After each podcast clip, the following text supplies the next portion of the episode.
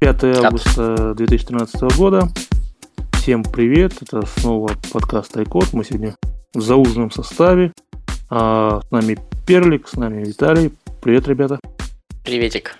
Привет всем. Да, мы на неделю выпали из нашего графика.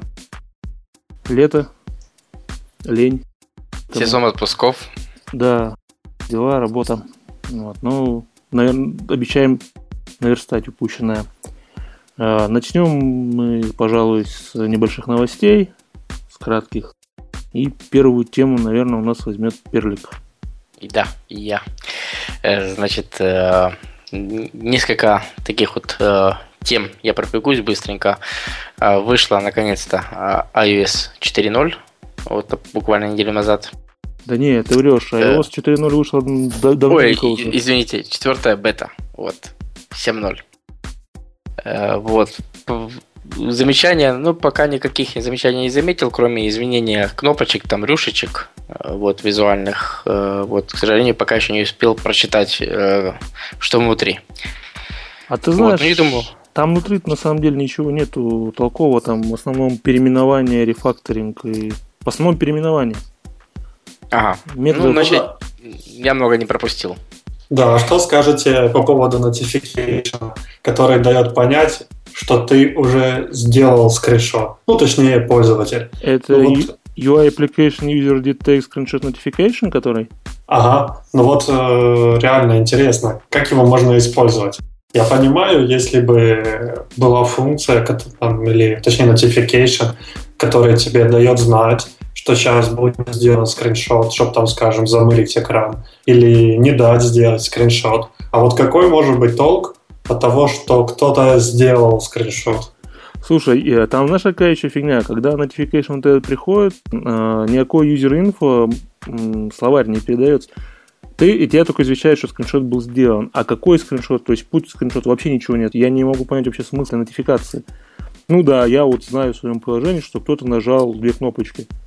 Если бы они мне дали путь, да, чтобы я мог вот, ну, с ним что-то сделать, я еще понимаю. А я вообще не вижу а для чего и как это можно использовать? Вообще непонятно. Может быть, не доделали или чего-то нам не показали, но на данный момент ну, не нужен нафиг. Да, вообще не понимаю, зачем кому-то может понадобиться.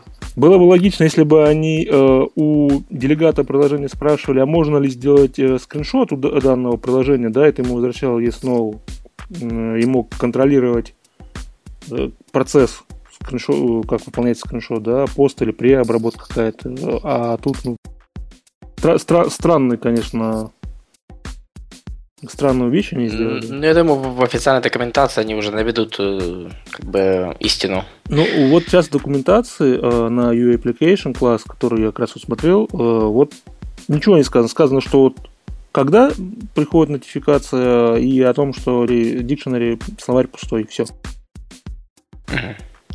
Можно, знаете, как использовать? Вот да. сделать какую-то функцию в программе, там, секретную, и по снятию скриншота ее включать.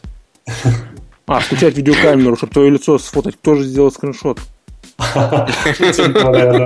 И фотку сразу на сервер ФСБ отправлять. Ну вот пример.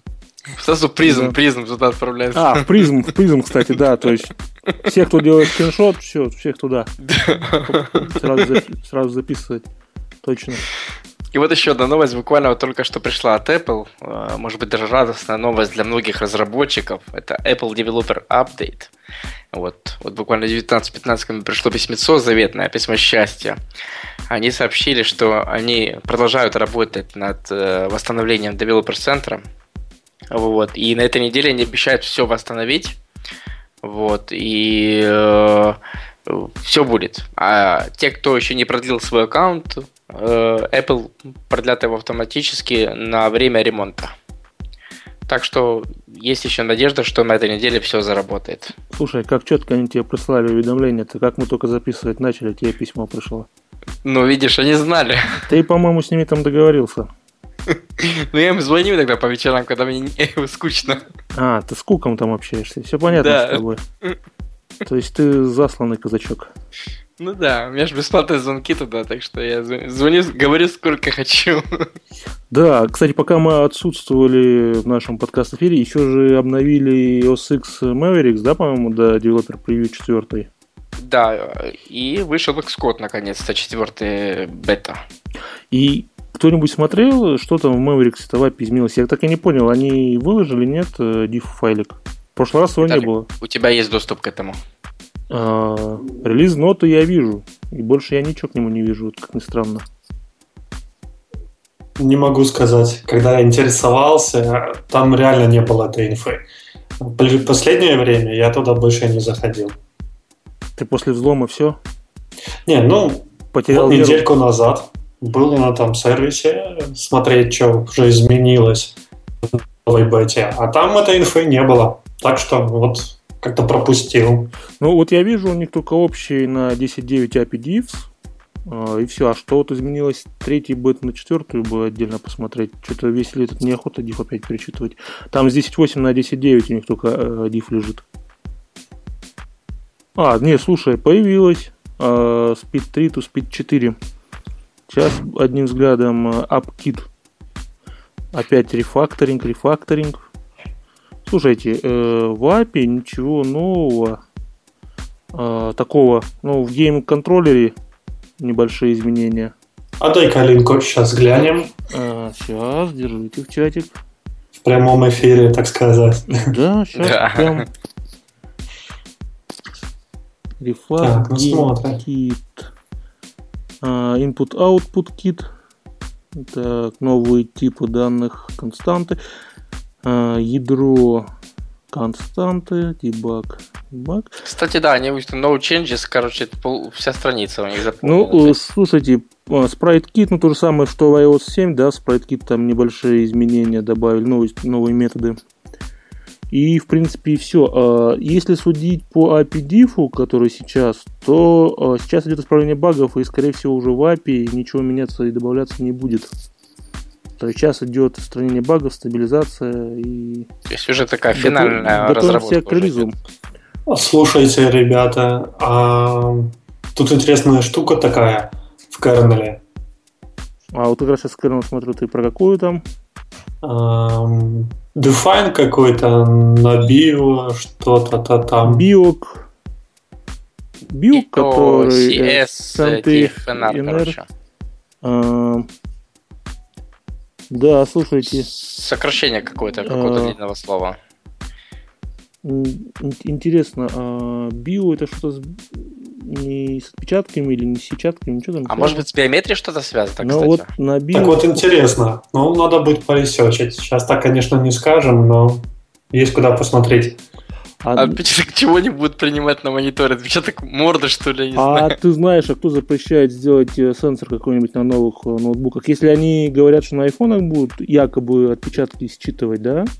В какой-то момент. То есть... Кстати, а почему не, не считывать очертания лица, допустим, или лицо твое, допустим? Надо посмотрел в камеру, ты раз Нет, определил. На, на виндовых ноутбуках такая функция давно есть. Ты э, либо по паролю входишь, да, либо он по распознавание лица делает.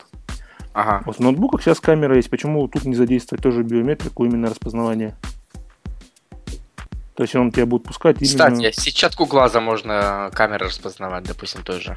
Ну, не, ну можно не, не, не, не только сетчатку, а вот общие такие черты.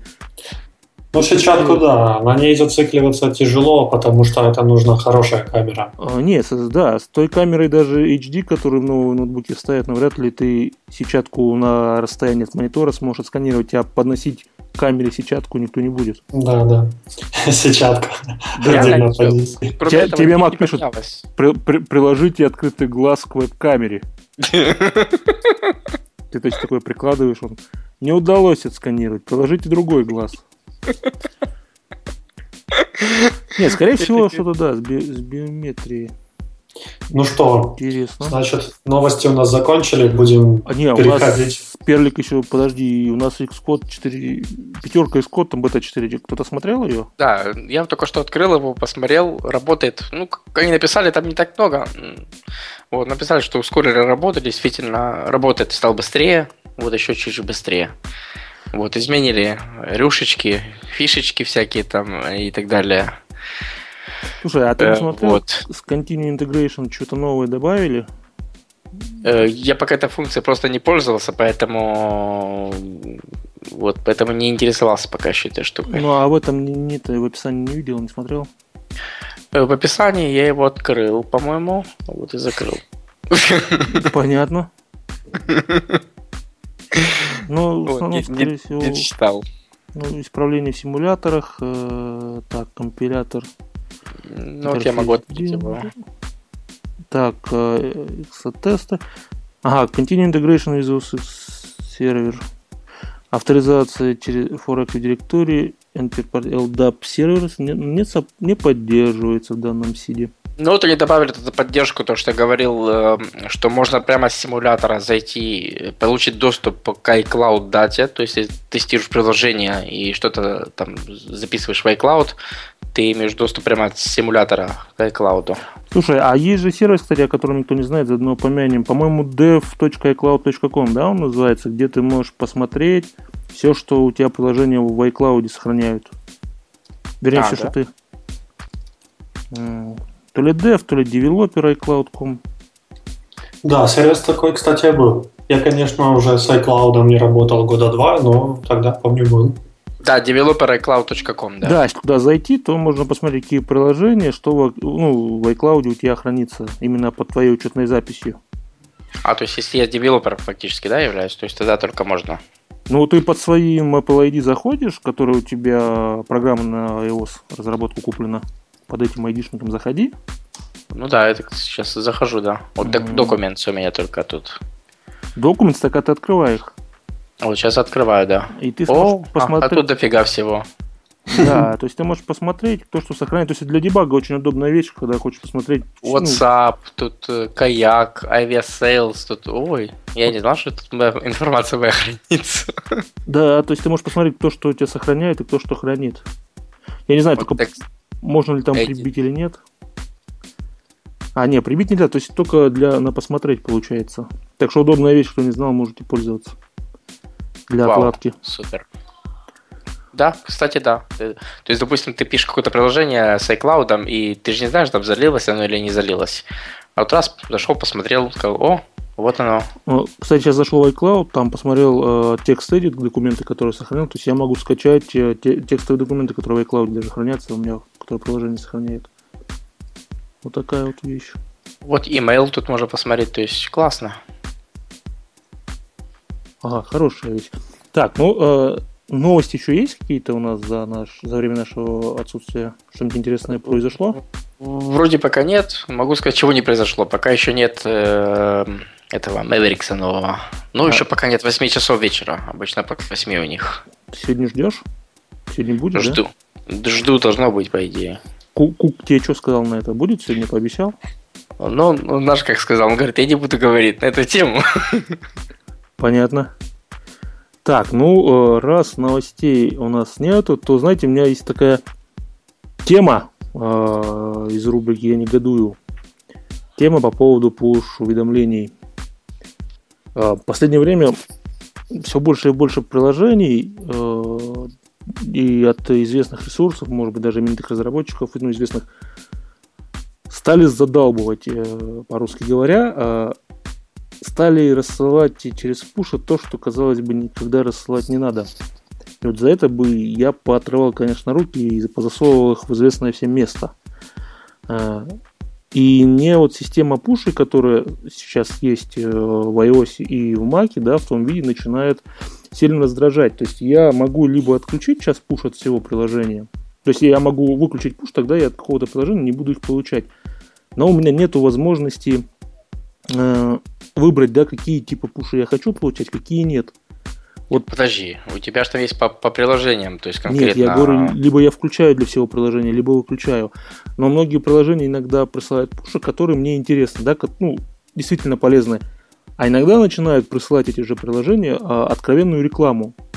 То у них акция началась там купить за 99 рублей трехмесячную подписку, то еще что-то вот. То, что мне нифига не надо, но то, что меня постоянно отвлекает. Вот, либо а, такие да. приложения приходится сносить чертовой матери, либо приходится отключать полностью пуши. Но если пуши отключаешь, то ты э, получается, начинаешь пропускать, может быть, какую-то важную информацию. Вот, и, видимо, разработчики стали забывать о назначении вообще пушей. А зачем это надо? И, наверное, надо не впускать в магазин приложения, которые, ну, не знаю, или кнопку жалобу добавить, да, что не целевое использование. Скорее всего, да, лучше кнопку жалобы добавить. Да, жалоба, наверное, рулит. Вот, и таким разработчикам отключать э, доступ вообще к пушам. Потому что, э, думаю, дальше э, еще больше будут использовать пуши, чтобы привлекать внимание к своим приложениям. Особенно если ты давно приложение не запускал, оно, видно, понимает, да, что теряет клиент какого-то и начинает эти пуши, блин, генерировать чуть ли не каждый день. Особенно ну, да, вот они перед там праздниками. С блэклистом придумали что-то вот именно для iMessage там, или там, как-то так. А, ну, ну вот... с этим, с, со спамом, то есть пожаловаться на спам, типа, можно вроде где-то, где-то слышал ухом. Да, да, да, вот чтобы что-то было подобное для iPush, чтобы таких разработчиков как-то карали, сертификаты у них забирали на пуши и все, и чтобы они это... А, потому что делают из приложения, ну, реально, как праздник, так в честь праздника Нового года вам такая-то подписка всего там за 99,99. Или еще что подобное. Вообще, а, с точки зрения, кстати, вот Apple пуша, да, неплохо было бы ввести типы пуш-уведомлений, например, info, warning, да, critical или что-то еще. То есть, или там э, ads, там. А, да, и в настройках дать э, выбор для приложений, как, ну, то есть есть приложение, есть тип пуши, да, и чтобы я мог выбрать э, те типы уведомлений, которые я хочу получать. Вот все, что, например, относится к типу инфо, да, можете там слать все, что угодно, я их отключу и не буду видеть никогда. А то, что относится а, к critical, да, то есть какие-то критические сообщения, особенно там в программах мониторинга или что-то еще, я бы их всегда оставлял, да, и получал бы нужную ну, информацию. Но вот то, как оно сейчас реализовано, эти пуши, ну, не совсем, наверное, гибко. Вот хотелось бы, чтобы они сделали гибче. Либо чтобы потрывали, потрывали руки разработчикам за эту вот. ерунду. Вот это вот, а, вот, это вот ну, маленько негодую. Не знаю, как... У вас, там... у вас не задалбывают такие пуши? Смотри, я вот тут удалил по этой причине приложение этого Apple Insider. А, а что там за приложение? А там приложение новостей, допустим, да, там табличка бегает и новости. Там, ну, лента новостей, грубо говоря. О, кстати, пока далеко не ушли, я тебя перебью. Из той же рубрики я негодую. Объясните мне, в чем смысл для каждого сайтига делать свое приложение, которое тебе показывать те же новости, которые можно получить по RSS. Э, не знаю. Ну, это знаешь, как это, ну, как тебе сказать, мания величия, что ли, что-то типа такого. То есть э, каждый уважающий себя портал должен иметь э, собственное свое уникальное приложение.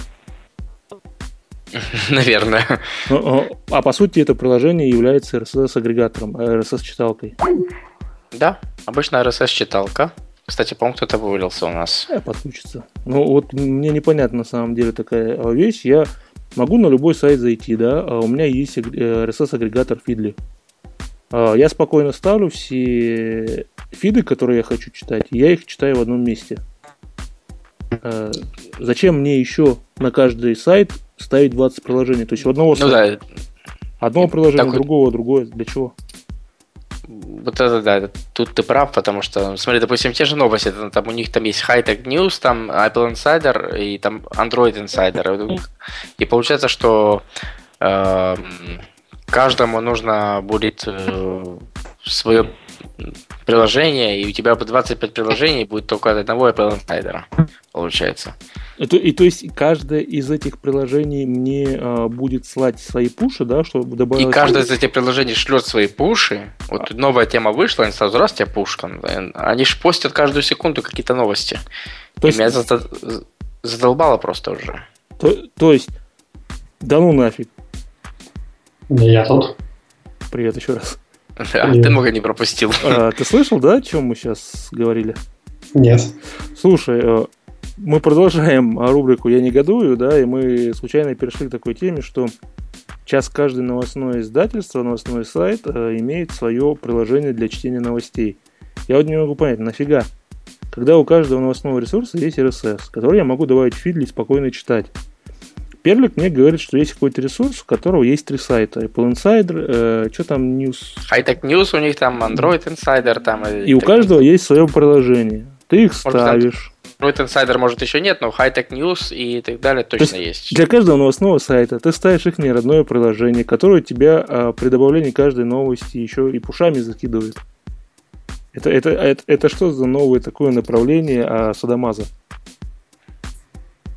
Не, ну как? Ну, тут уже надо выходить из того, кому что нравится. На самом деле, ни один RSS-клиент, он не сможет закэшировать всю необходимую информацию для отображения вот этой новости в том виде, как ее задумал ресурс. Например, там с комментариями, там, с ответами на комментарии, с какими-то рейтингами. А вот такие программы, они умеют эту информацию кэшировать для дальнейшего использования в офлайне, а, например. Ты знаешь, какая штука? Я когда э, читаю RSS, я э, быстро просматриваю заголовки. И из 20 э, прочитанных э, по заголовкам новостей я реально, если кликну на почитать подробно, это одну, не больше. Потому что уже из заголовка понятно, о, о, о чем речь идет и хочу ли я это читать или нет. Не говоря уже о комментариях, э, я никогда ни разу ни к одной новости не читал комментарии, потому что там, ну, там такое иногда могут э, написать. Там вода просто, там вода, и и... время я не считаю. Э, а е- да, а если я еще буду ставить приложение для какого-то сайта, которое мне вытягивает и комментарии, и саму новость, и непонятно еще чего. Слушай, а они на каждый комментарий тоже пуш э, Если, если на твой комментарий кто-то ответил, то тебе приходит пуш-уведомление. Охренеть. Ну, я вот, кстати, заинтересовался вашим вопросом и решил посмотреть свой iPhone на наличие таких программ. Ну, вот у меня такого нету, в принципе. Ничего. О, и у меня нет. У меня один единственный клиент стоит, это Prismatic, Feedly, э, и за это все. У меня Facebook и Twitter, то реально пушит у меня и все. Не, Facebook тоже надо к чертям сносить, он тоже в последнее время. У них, кстати, кто проблема с пушами была, пуши вообще никогда не приходили, то, блин, на, на каждый статус пуши стали приходить. Я помню, когда-то и... я удалял Facebook, потому что он мне говорил, что вот ты там неделю не заходил в Facebook, зайди, посмотри, что там нового. Да, да, да, да. Вот да. тогда я его и удалил. А вот недавно поставил новую версию, уже таким вот не беспокоит. Зато сейчас, когда кто-нибудь статус обновляет, он пользователь такой-то обновил статус, пользователь такой-то обновил статус. Не, вот это я, я все убрал в настройках. Я поставил только, только личные сообщения, лайки, комментарии и так далее. То есть я все левые вот эти группы отключил в настройках. Там можно, слава богу, там можно все настроить для, под себя. Ну это на сайте Facebook ты настраиваешь. Э, можно прямо в приложении, там ты, он тебя заводит на э, веб-морду, ну, мобильную версию сайта, и ты там снимаешь галочки тех сообщений, которые тебе не, не, не хочется получать. Ну, короче, поубивал бы всех. За да, такие прилож... бы.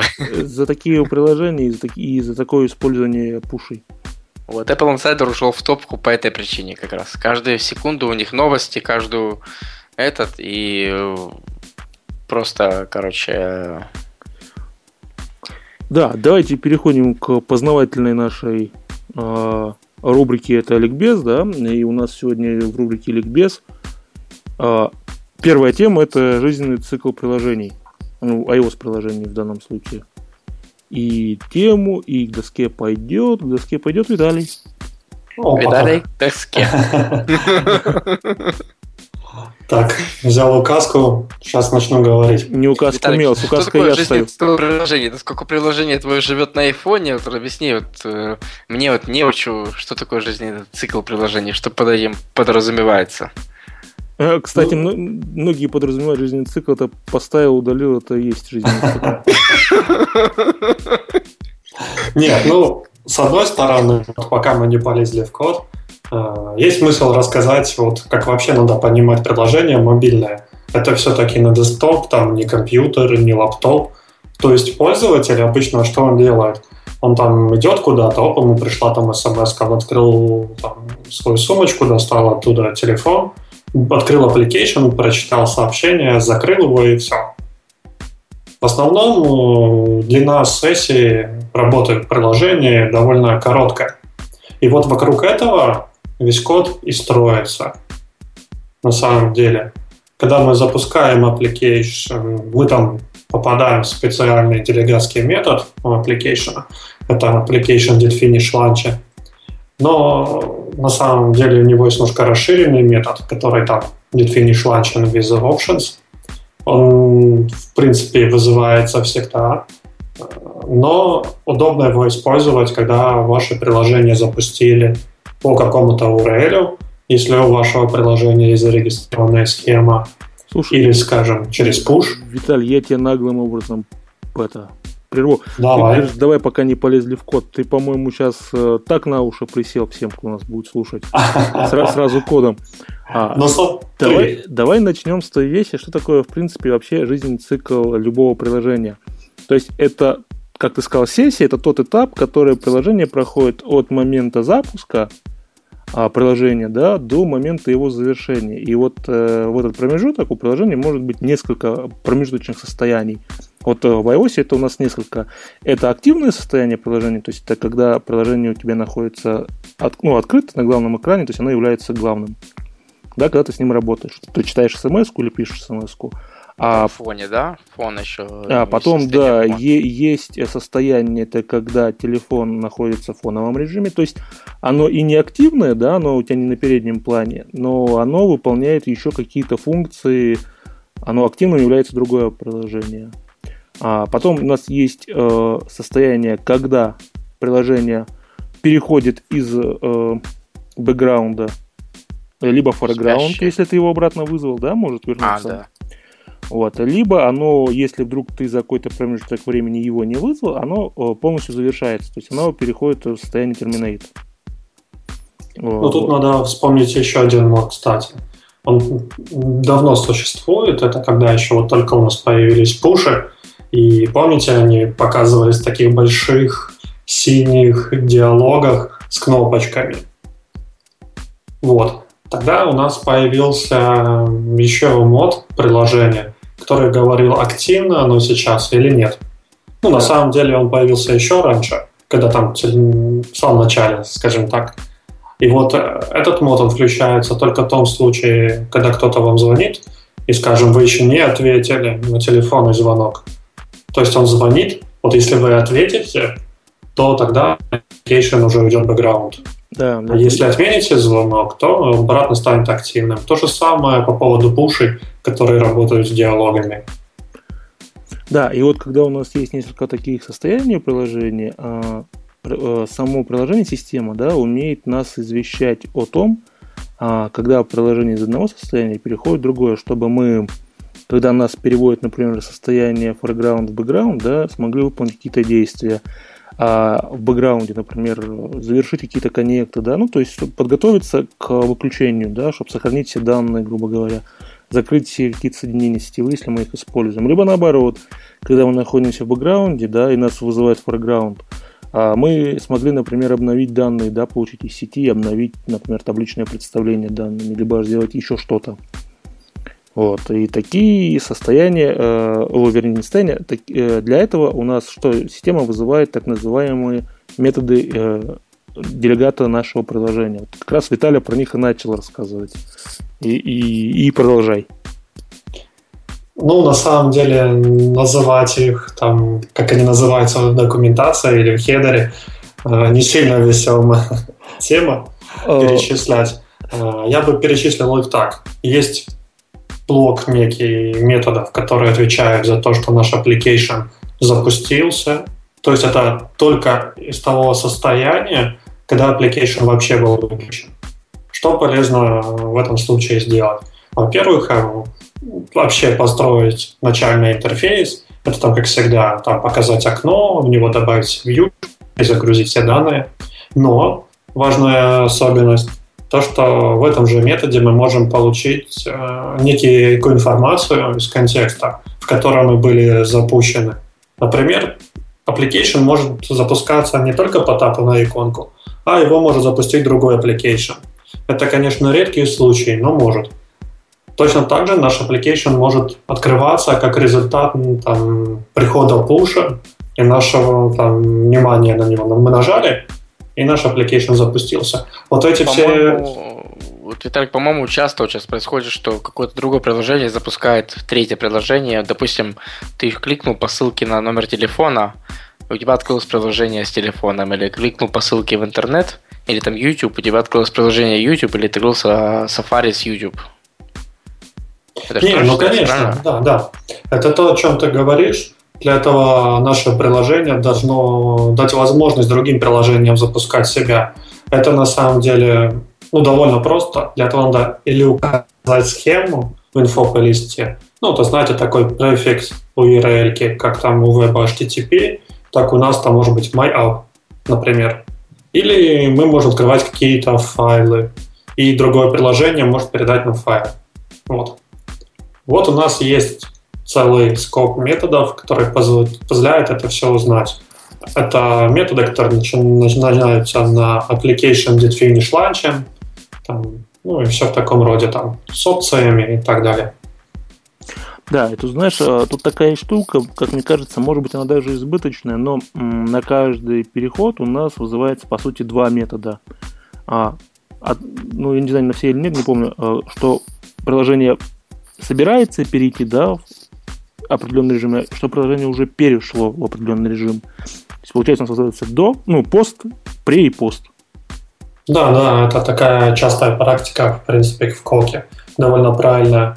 Но вот у меня сейчас открыт хедер перед глазами, и я немного считарю и расскажу, что вот как раз метод application did finish launching with options был доступен с 3.0, а вот application will finish launching with options только шестой оси. Вот, наверное, исключение скорее. Uh, да, а, и еще там у нас есть, а, наверное, а, особенный такой э, метод, да, который вызывается. Это метод, когда нехватка памяти на устройстве, да, memory warning так называемый. Вот это, наверное, особый э, тип, не тип, а это вот особый метод, который э, почему-то многие просто не реализуют, да, и его игнорируют. Его Хотя... даже стирают много в коде, то есть ну, как, как лишний такой метод. Ну, либо, да, если даже тело пустое и сам метод есть, от него толку нет, он в любом случае компилятор его сам выкинет, потому что никакой полезной нагрузки от него нету. Но метод очень полезный, потому что нам система говорит, что, извините, господа, вот вы здесь все в памяти сидите, да, а мне не хватает этой самой памяти. И будьте добры, э, неактивные ваши представления какие-то, а поубирайте из памяти, поосвобождайте их для того, чтобы в системе появилась а, освободилась э, память. Если вы этого не сделаете и память не освободится за какой-то промежуток времени, система начнет просто килять приложения, которые находятся в бэкграунде. Да, такие есть. Кстати, могу рассказать отличную хохму.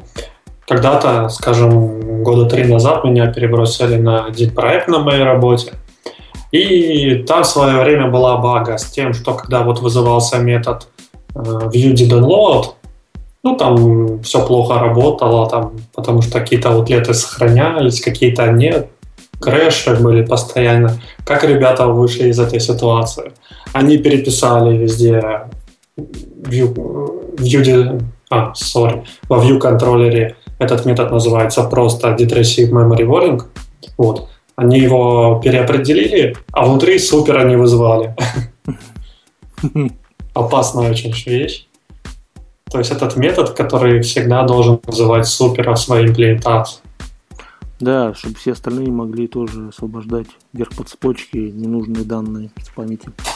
Вот, да, не стоит на самом деле игнорировать этот метод, и стоит по возможности в этом методе а, выгружать из памяти то, что вы сейчас не используете, и в следующий раз заново инициализировать нужные вьюхи, представления и все, и, и, и все, все, все. То есть в этом методе обычно не какие-то сообщения, допустим, и логи обычно реализовывают, а реализовывают именно выгрузку из памяти лишних э, да. объектов. Да, если у тебя было, э, грубо говоря, у тебя есть несколько переходов, да, view контроллеров, там 5 штук, в данный момент находится какой-то из активных, и ты знаешь, что какие-то другие сейчас неактивны, да, ты их можешь спокойно освободить, и в последующий раз, когда ты к ним обратишься, заново выделить им память и заново их инициализировать.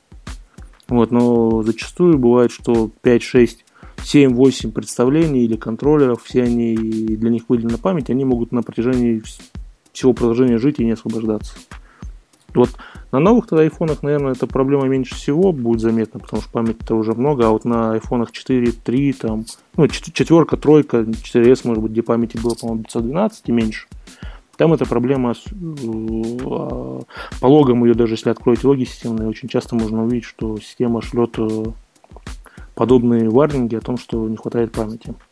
Так и есть. И вот, кстати, тут надо уточнить еще два момента. Первый – это то, что надо выгружать в принципе все данные, которые можешь. Это не обязательно должны быть представления или view-контроллеры. Вполне возможно, что там кэшировался какой-то набор картинок для ускоренного доступа. Все, что можно, надо освободить. И второй очень важный момент э, – то, что вот этот вот метод, он вообще существует по той причине, что, по которой в iOS нету файла подкачки. То есть, в отличие от наших десктопных операционных систем, если мы вышли за лимиты оперативной памяти, у нас она никуда не сбросится на диск.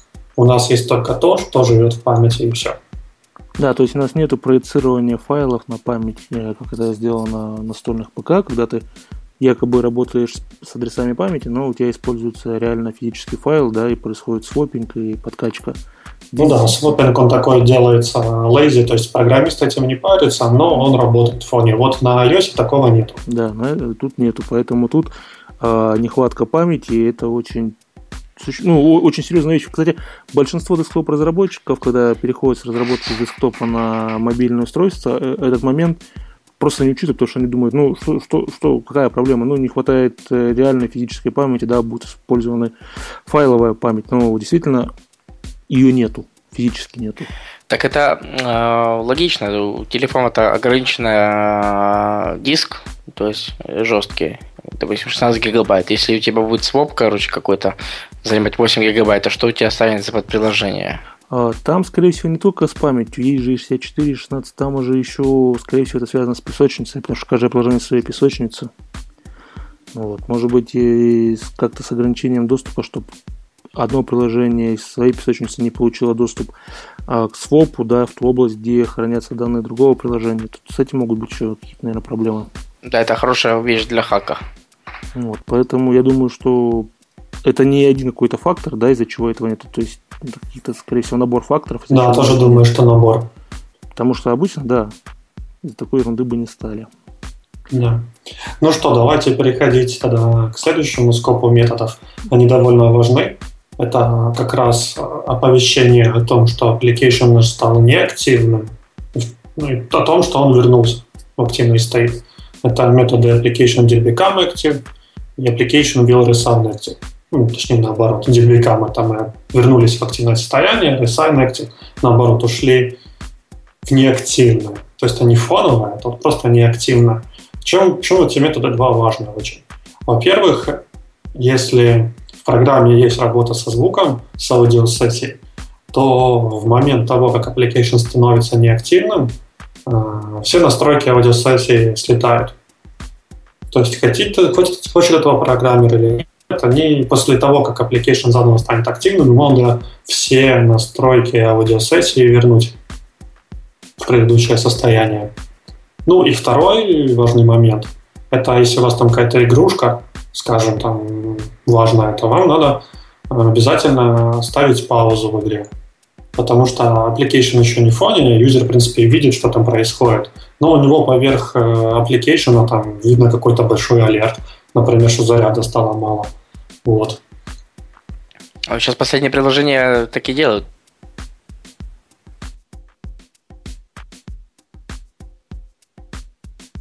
Кто пропал? Я вернулся. Я а? пропадаю, извините. Не-не-не, ты, Антон тоже говорил, говорил и пропал. А, я опять про... Нет, я слышал всех, я был вроде как а, онлайн. Ты, ты что-то начал говорить, и мы тебя потеряли. Вот, ну я повторюсь, несложно. Я говорю, что в многих игрушках последних сейчас тоже вот э, все игрушки выпадают на паузу. Допустим, выскочило сообщение, что нет заряда батареи, там 20% э, и так далее. Нажимаю Dismiss, и у меня типа выпадает резюм, там, то есть на, этот, в игре. То есть продолжить игру или закончить ее. Ну вот, понятно. Ну вот, как эти методы можно, собственно, использовать, и как надо их использовать. А, Что-то я хотел еще по этим методам сказать. Э, прям на полу вот мысли. Вот что ж ты-то старость такая, не радость. Вспомнишь, потом скажешь. А, не, какая, какой-то вот ты когда начал про... А, про бэкграунд режим, кстати, то, что относится к жизненному циклу, да, когда у нас приложение переходит в бэкграунд режим, то система, в принципе, ну, не в принципе, а система дает ограниченное время а, на работу в бэкграунд режиме, то есть это, по-моему, 10 минут всего. А, и ваше приложение, все операции подготовительные, да, к спячке должно уложиться в эти 10 минут. Иначе, и, и, иначе просто приложение будет прибито.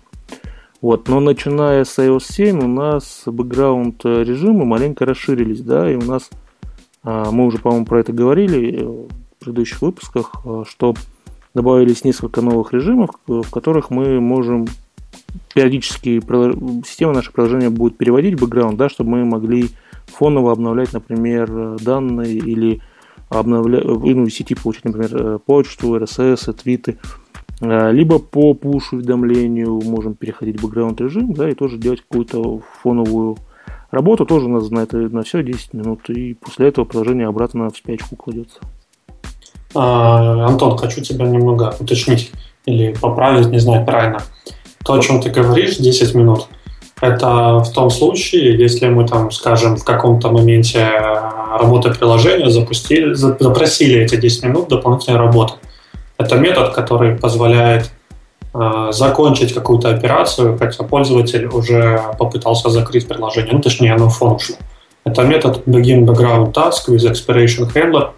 Э, собственно, там мы можем выполнять какие-то свой длинный код, например, там upload файл на сервер или наоборот, загрузка его. А если мы будем делать что-то длительное в методе application will terminate или там application, э, как же он там называется, не, Will Terminate для этого, по-моему, вообще трогать не надо. Will Terminate и все, и поехали убиваться. Да, да, то есть в Will Terminate там тоже есть какой-то небольшой кусок времени, если я не ошибаюсь, это 3 или 5 секунд. Вот если за это время мы не успеваем закончить, что хотели, мы сразу умрем. Поэтому нам надо запрашивать как раз эти 10 минут, про которые ты говоришь. Ну да, это максимальное, по-моему, время, да, и, по-моему, ты можешь один раз запросить, ты не можешь 10, потом еще 10, потом еще 10. Тебе не дадут столько. Вот на этот счет я не могу там подтвердить или опровергнуть, но запросить можно. Точно. А вот повторно не могу сказать. А, ну, вот э, для этих, да, вот для новых э, бэкграунд режимов, когда ты в бэкграунде тебя система будет, да, чтобы ты мог, э, если ты по листе это указал, там фетч режим, да, а, что ты хочешь, например, обновить новости или твиты, то, по-моему, там тоже максимально, и, по-моему, я вот, надо посмотреть, не помню, по-моему, там не надо указывать за ну, необходимое время, по-моему, максимально тебе дадут 10 минут. Что ты можешь делать в бэкграунде. То есть за 10 минут должен подключиться к сети, получить данные.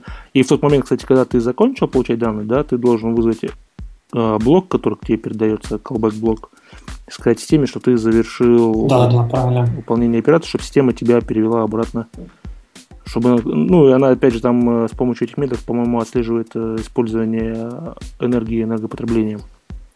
Ну, что-то типа такого, да. Да, и, кстати, надо Я сказать, считаю, что... что у нас есть, да, подожди, перебью, ага. о, о, исключение есть для некоторых приложений, которые могут в бэкграунде работать намного дольше. Это аудиоприложение, это OAP телефонии, помощь какой-то там есть. Геолокация. Да, геолокация. То есть, если у нас по листах это объявлено, да, то в бэкграунде мы можем жить. Жить и жить э, долго.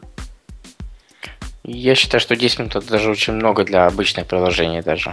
Ну, не факт, что ты получишь 10. Ты можешь получить и 5 минут, и тебя могут прибить через 5 минут. То есть там... Ты, ты, ты можешь только запросить, но, по-моему, никто не гарантирует, что ты это время проживешь. Да, правильно, гарантии нету. Это, это ты теоретически можешь на это рассчитывать, но по факту как получится. То есть, например, понятно. опять же, будет нехватка памяти, да, то все приложения, которые уже находятся в бэкграунде, они будут в первую очередь переведены в состояние terminated. А потом уже все остальные. Поэтому рассчитывать на 10 минут не надо. Надо как можно быстрее все сделать и лечь спать. Правильно. И на такой ноте веселой давайте переходить к следующим методам. А, да, давай. Вот есть один метод по которому можно довольно поверхностно пробежаться. Это делегатский метод, который у нас вызывается в том случае, если э, случилось какое-то непредвиденное изменение времени. Это там, например, пользователь перевел часы, это там на летнее время перешли, или там синхронизация какая-то с сервером, э, скажем, ну вот с поставщиком GSM услуг. Вот. Э, вот есть у нас такой метод, позволяющий это перехватить.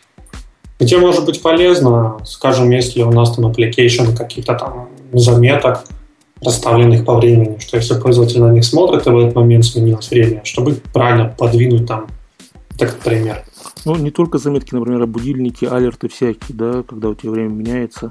Да, да, кстати, да. Вот.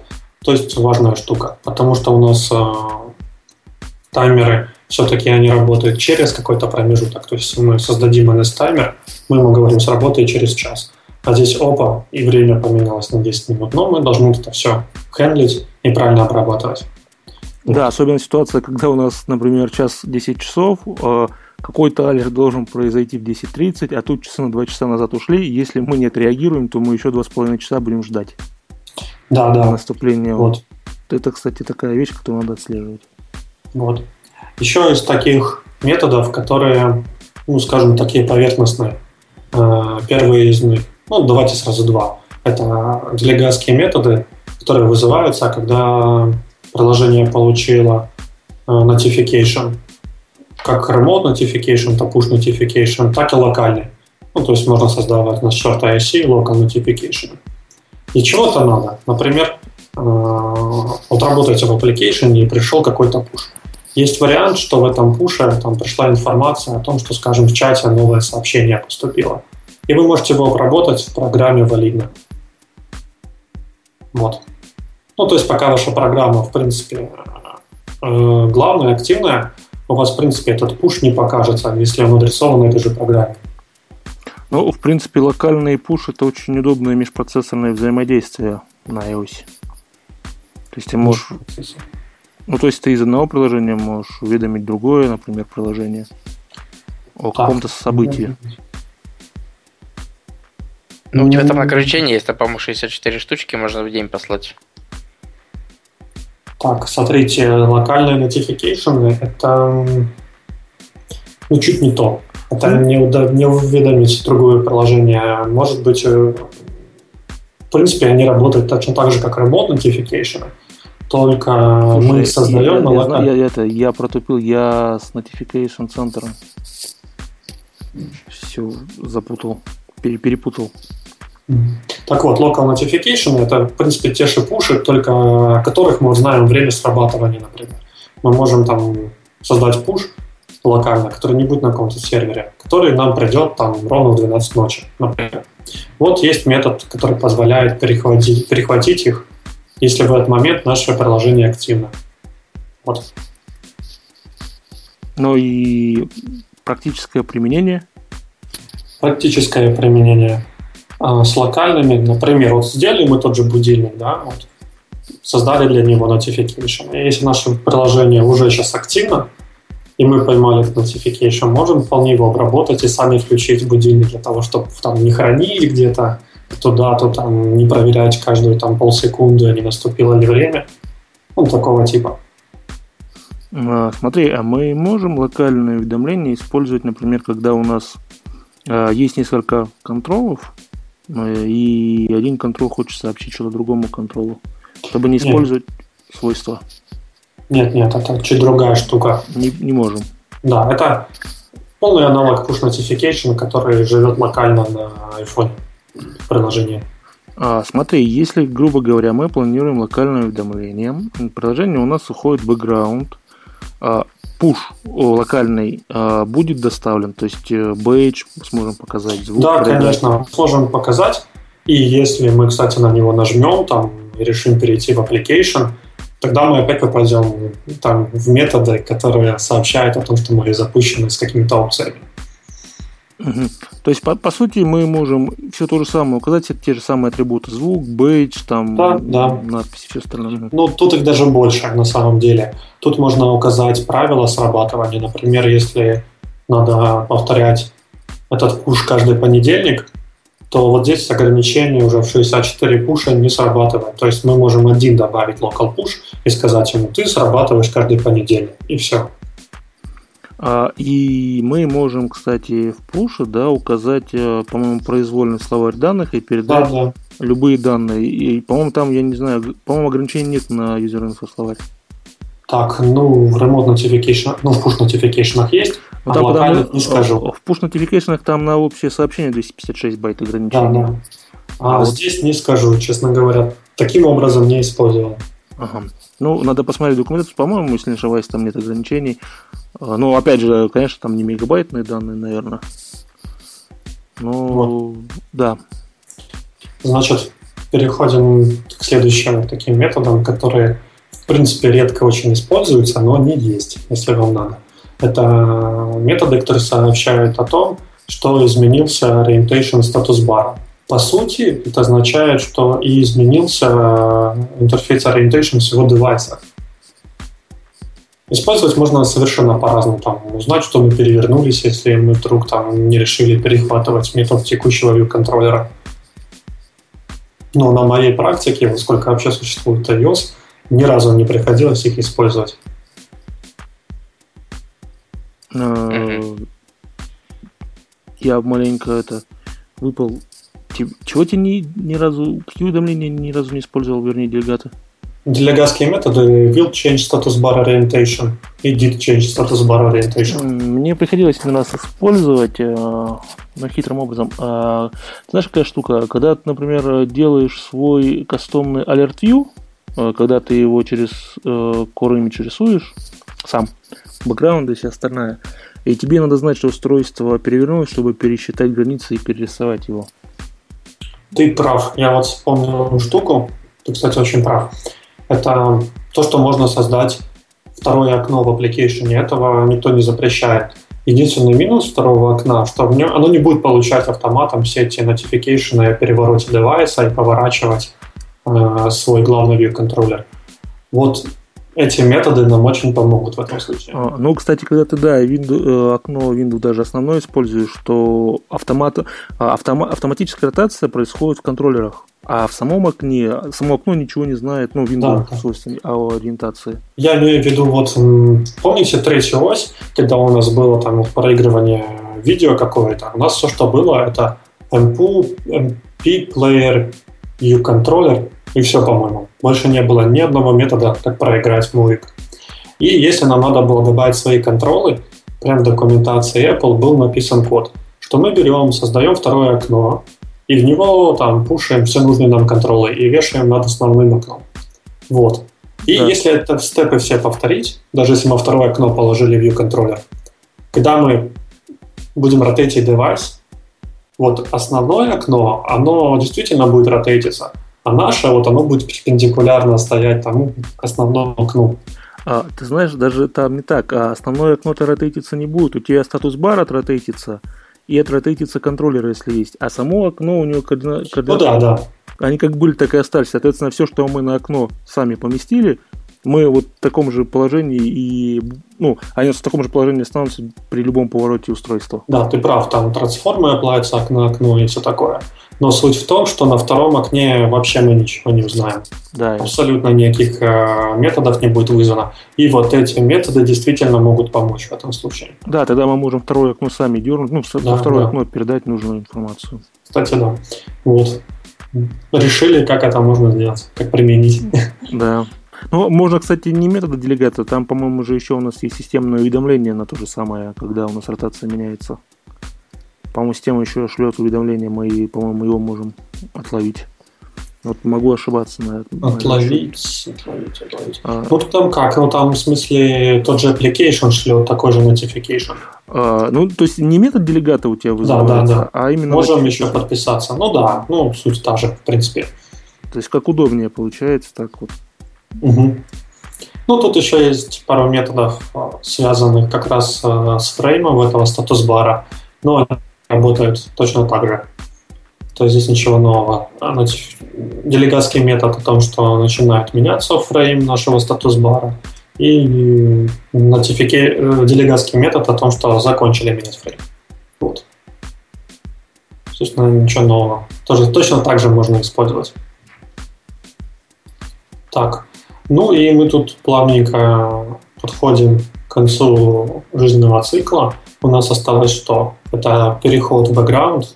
Это как раз тот момент, когда юзер нажимает на home button или переходит в другой application, там, скажем, позвонить кому-то или в Safari, у нас будет вызван метод о том, что мы переходим в background will, потом did. Это отличное место для того, чтобы сохранить все необходимые данные в программе потому что сразу после этого мы можем уже пока мы не вернуться. У нас может быть вызван терминейт и так далее. Поэтому лучше все сохранять в этих методах. Да, все закрывать соединения с базой, если они есть, с сетью и все остальное. Да, также надо останавливать таймеры, а, потому что они, в принципе, все равно не будут срабатывать.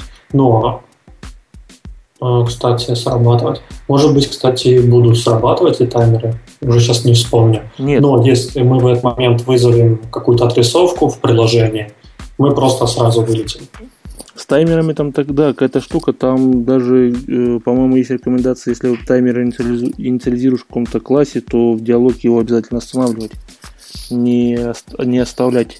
Да, конечно. Имеется в виду, что Ой, сейчас вот могу неправильно сказать, но вроде бы, когда мы переходим в бэкграунд, таймер может сработать там еще пару раз. Да, именно, именно момент перехода ты имеешь в виду. Да, да, да. И вот если вот момент этот момент он сработает, и мы часть уже разрушили, да, мы можем упасть опять же. Да, и в принципе, если мы там, скажем, вызовем какой-нибудь сетнess дисплей, либо из view, мы там тоже сразу вылетим, потому что нельзя ничего такого вызывать. Поэтому в методе will Did Enter Background надо обязательно все таймеры останавливать. Первым делом, наверное, надо таймер остановить, а потом уже mm-hmm. всю сторону выбивать. Да, да, да. Да, вот это вот вещь полезная, знать ее надо. Да. Ну и что? И, и конечно, самый последний метод – это application will terminate. Это тот метод, который у нас вызывается перед тем, как э, application э, будет или выключен системой, или пользователь вот вызвал док, и в доке нажал на эту красную кнопочку, чтобы удалить application из дока. Вот в этот момент. Что можно сделать в этом методе?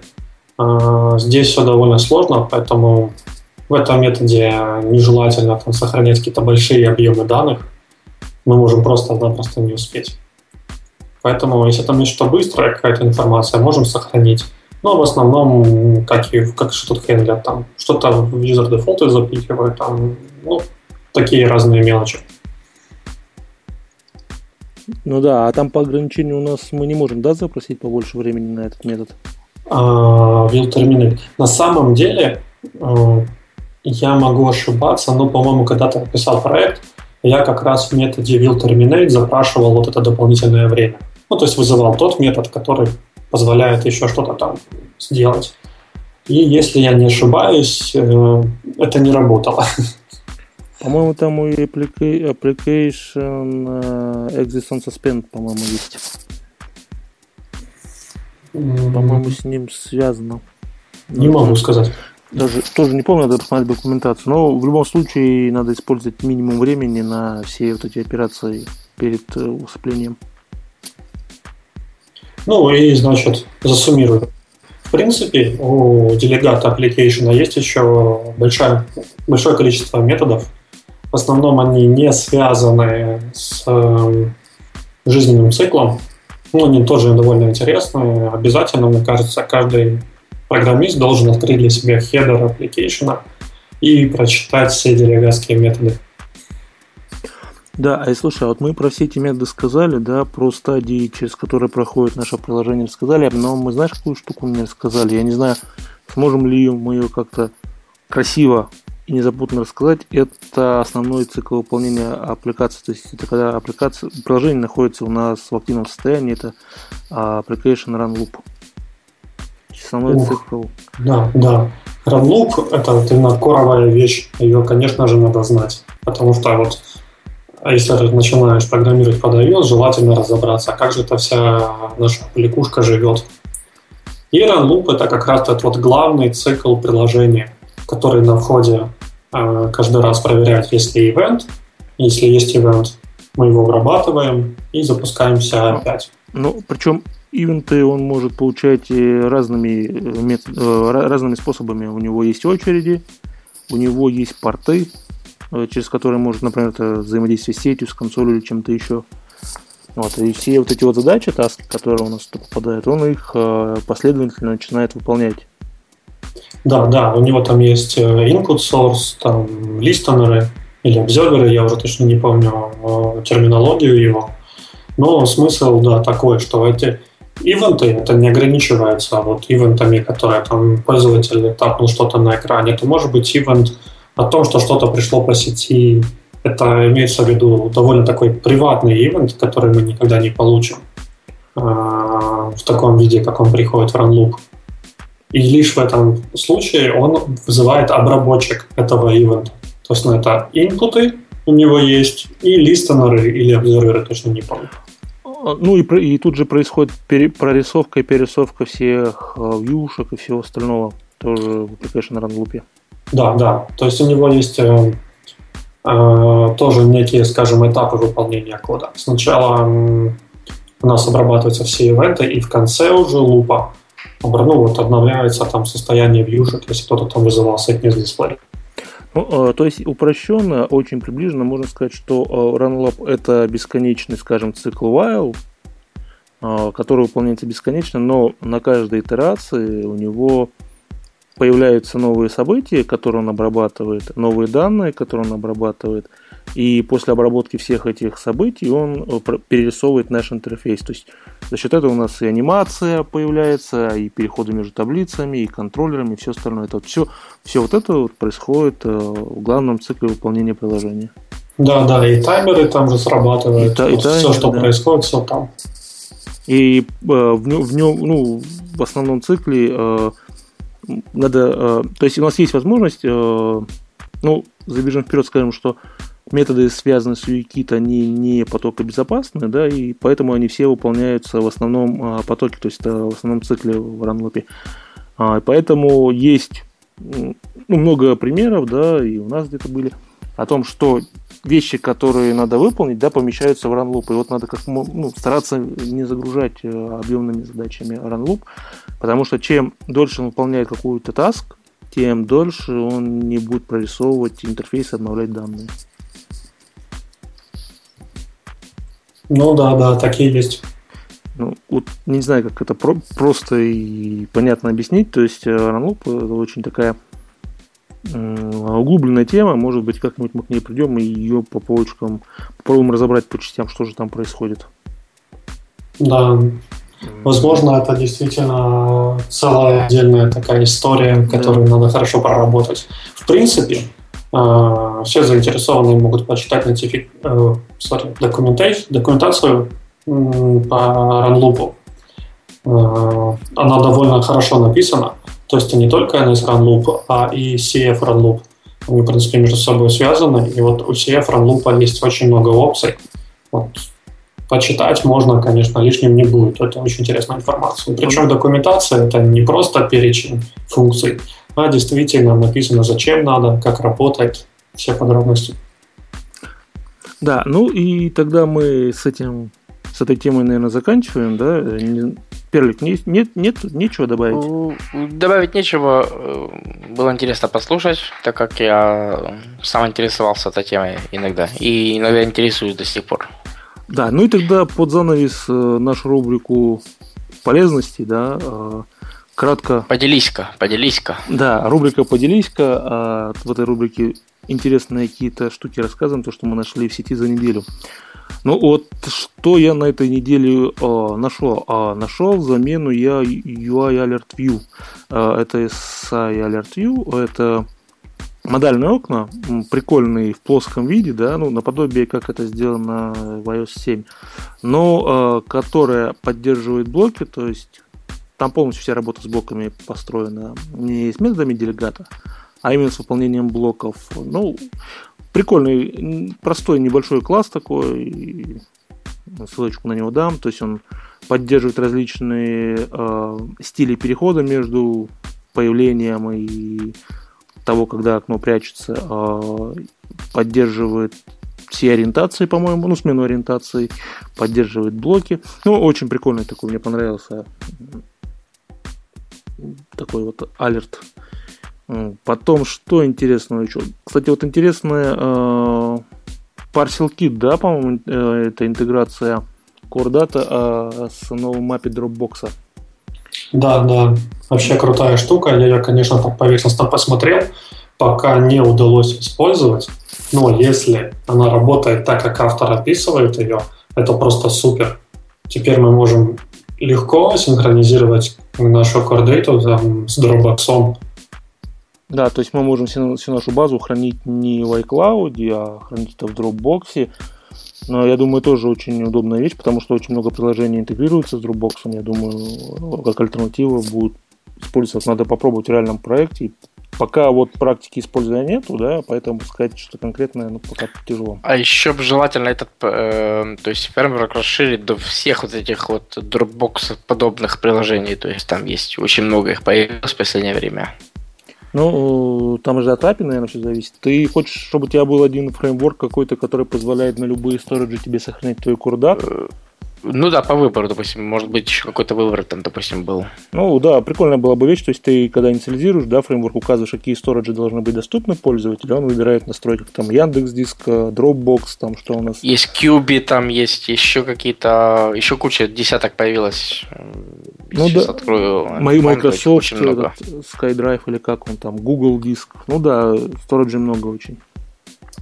А, Еще а, интересный плагин для Xcode, ну для Xcode до пятой версии. А, это плагин документирования, то есть он позволяет в стиле JavaDoc, Doxygen описывать наши методы и функции. То есть он, по сути, генерирует шаблон документации для нашего метода. Вот нам остается только добавить описание, и после этого можно генерировать документацию красивую. Ну, это, наверное, наподобие, как сделали в Xcode 5 э, документирование. Похоже вот, работает. Тоже для вот Xcode 4 очень интересный плагин, который стоит посмотреть. А, и вот из последнего, что я нашел, а, я нашел такой вот а, и, и, и, и категорию, а, которая а, locurl а, of NS URL connection. Она позволяет логировать все, что происходит в NS URL Connection у нас. А для отладки очень, ну, очень хорошая вещь. Я вот ссылочку на нее а, дам, чтобы вы посмотрели. Ну, прям вообще это, это огонь. Ой, мы... мне дай. Всегда а, хотелось.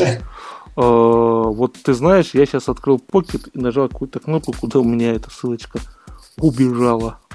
Ну ничего, да. потом после выпуска сбросишь, буду ждать.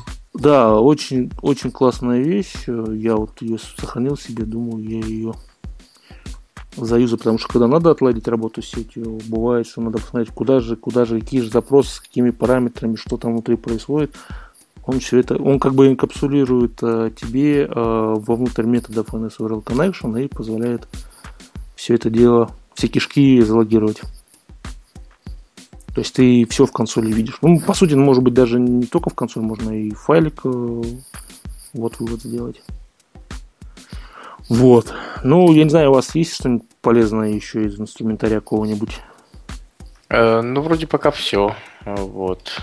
Да, ну вот тогда ссылочки на вот эти полезные вещи к шоу-нотам опубликуем. А... Больше, по-моему, ничего да, не должны опубликовать. Вроде это все. Вроде да. А. Да, ну там э, у нас, да, еще была ликбез тема одна, Storyboard vs Xiba vs Code, но мы ее на следующий выпуск перенесем, так что оставайтесь с нами, слушайте. Узнаете, может быть, что-то для себя полезное. Не ходите по другим подкастам. Да. Да, ну и, кстати, не забывайте это ставить там в iTunes, а, на подстере, везде оценочки, галочки. Э, Кстати, да. Для вас мелочь, а нам приятно. Да, хотел бы дополнить Антона. Круто было бы видеть вопросы в комментариях, желательно на сайте. Вот, э, о том, что интересно вам, что интересно узнать, что интересно послушать. С удовольствием расскажем. Да, ну и вообще лю- любое даже негативное, позитивное, любое мнение можете высказывать. Мы за критику, мы, мы ко всему прислушиваемся и делаем выводы. Мы открыты для всех и всегда. Абсолютно верно. Ну, а нашим прогульщикам Эдуарду и Максу надо Двойка и прогул в журнал. Не, надо плетки приготовить. Ой, слушайте, не надо плетки, а то за пропаганду сейчас это неправильно поймут. Розги. Наказать. Да, по рукам, как раньше в русских школах. Да, кстати, а у нас, по-моему, кто отсутствует, да, в школе, э, на следующий урок первый к доске идет и рассказывает весь материал. О, вот, в следующий раз мы так и сделаем.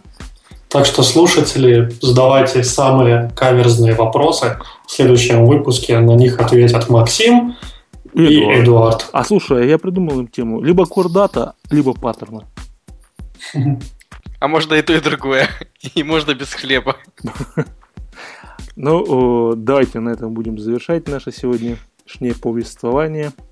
И пойдем работать да, дальше. Будем прощаться. Вот.